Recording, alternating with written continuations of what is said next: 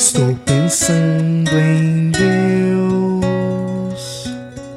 Estou pensando no amor. Minutos de Fé, com Padre Eric Simon. Shalom, peregrinos, bem-vindos ao nosso programa Minutos de Fé. Hoje é sexta-feira, dia 1 de março de 2024. Que bom e que alegria que você está conosco em mais um programa Minutos de Fé. Vamos pedir a bênção de Deus sobre nós, sobre a nossa vida, de maneira especial sobre este mês que se inicia. Iniciemos o nosso programa em nome do Pai, do Filho e do Espírito Santo. Amém.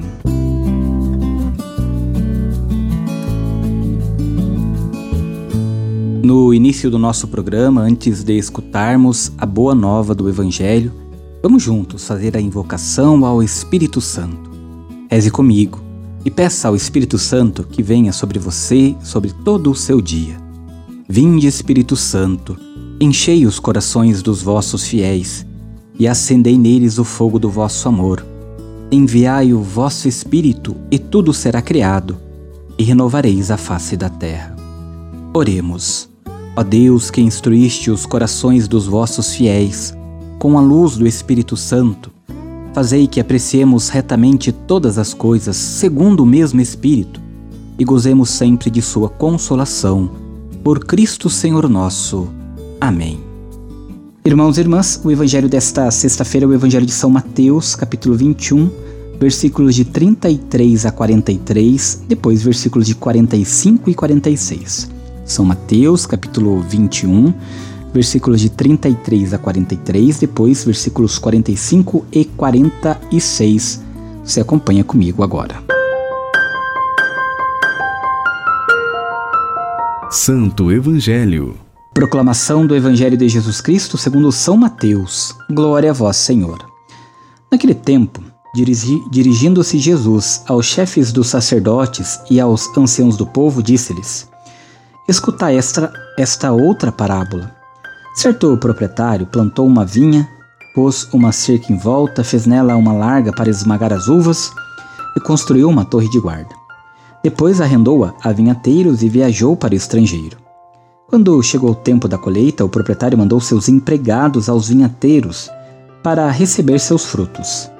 Os vinhateiros, porém, agarraram os empregados Espancaram a um, mataram a outro e ao terceiro apedrejaram. O proprietário mandou de novo outros empregados, em maior número do que os primeiros, mas eles os trataram da mesma forma. Finalmente, o proprietário enviou-lhes o seu filho, pensando: Ao meu filho eles vão respeitar. Os vinhateiros, porém, ao verem o filho, disseram entre si: Este é o herdeiro. Vinde, vamos matá-lo e tomar posse de sua herança. Então agarraram o filho, jogaram-no para fora da vinha e o mataram. Pois bem, quando o dono da vinha voltar, o que fará com estes vinhateiros? Os sumos sacerdotes e os anciãos do povo responderam: Com certeza mandará matar de modo violento esses perversos e arrendará a vinha a outros vinhateiros que lhes entregarão os frutos no tempo certo. Então Jesus lhes disse: Vós nunca lestes nas Escrituras? A pedra que os construtores rejeitaram tornou-se a pedra angular. Isto foi feito pelo Senhor e é maravilhoso aos nossos olhos? Por isso eu vos digo: o reino de Deus vos será tirado e será entregue a um povo que produzirá frutos. Os sumos sacerdotes e os fariseus ouviram as parábolas de Jesus e compreenderam que estavam falando deles. Procuraram prendê-lo, mas ficaram com medo das multidões pois elas consideravam Jesus um profeta. Palavra da salvação. Glória a vós, Senhor. Olha, a parábola que Jesus contou aos discípulos e que nós escutamos aos discípulos, não, melhor dizendo, aos fariseus e aos mestres da lei, mostra o cuidado que Deus tem por sua vinha, que é Israel, que depois passará a ser a sua igreja, que somos a cada um de nós.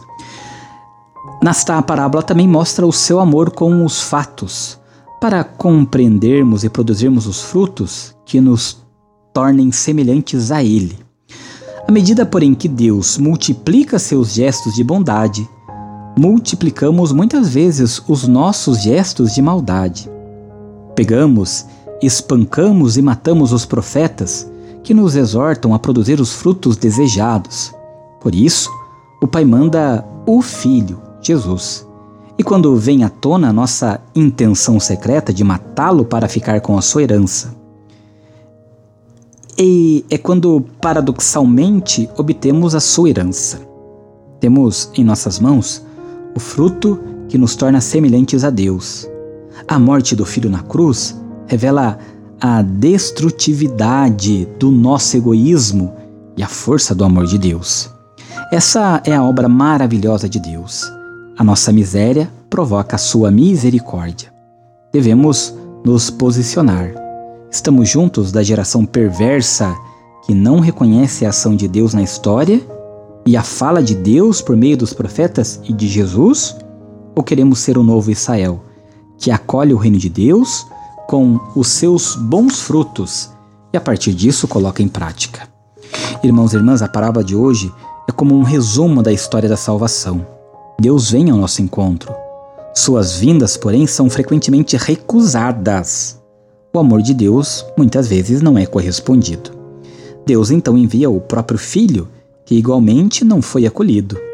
Neste tempo quaresmal, somos convidados a buscar a amizade de Deus e colocarmos esta amizade no centro da nossa vida.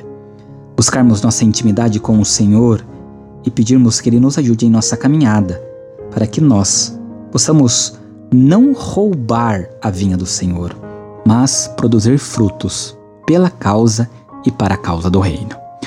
Façamos agora as orações desta primeira sexta-feira do mês. Vamos agora, no silêncio do nosso coração e na tranquilidade da nossa alma, rezarmos juntos a oração que o Senhor nos ensinou. Reze comigo, peregrino, irmão e irmã, com fé, com confiança, com devoção. Pai nosso, que estais nos céus, santificado seja o vosso nome. Venha a nós o vosso reino, seja feita a vossa vontade, assim na terra como no céu. O pão nosso de cada dia nos dai hoje. Perdoai-nos as nossas ofensas, assim como nós perdoamos a quem nos tem ofendido. E não nos deixeis cair em tentação, mas livrai-nos do mal. Amém. Pedindo a intercessão da bem-aventurada Mãe de Deus, Nossa Mãe, Nossa Senhora. Reze comigo, confiando na proteção e na intercessão da Mãe de Deus. Ave Maria, cheia de graça, o Senhor é convosco. Bendita sois vós entre as mulheres. Bendito é o fruto do teu ventre, Jesus. Santa Maria, Mãe de Deus, rogai por nós, pecadores, agora e na hora de nossa morte. Amém. Rogai por nós ó Santa Mãe de Deus, para que sejamos dignos das promessas de Cristo. Irmãos e irmãs, assim nós chegamos ao final do nosso programa desta sexta-feira. Por isso vamos pedir ao Senhor que abençoe você, abençoe de maneira especial o seu dia e pedimos a Ele também que abençoe a sua casa.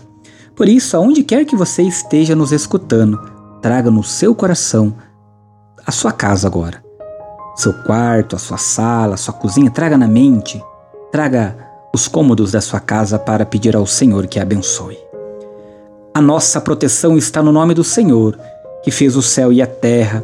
O Senhor esteja convosco, Ele está no meio de nós. Feliz quem respeita o Senhor e constrói sua casa sob a rocha, firme e inabalável que é Cristo. Bendito seja Deus para sempre. Oremos. Favoreceis, Senhor, com vossa graça e vossa misericórdia, esta família que vos pede vossa bênção.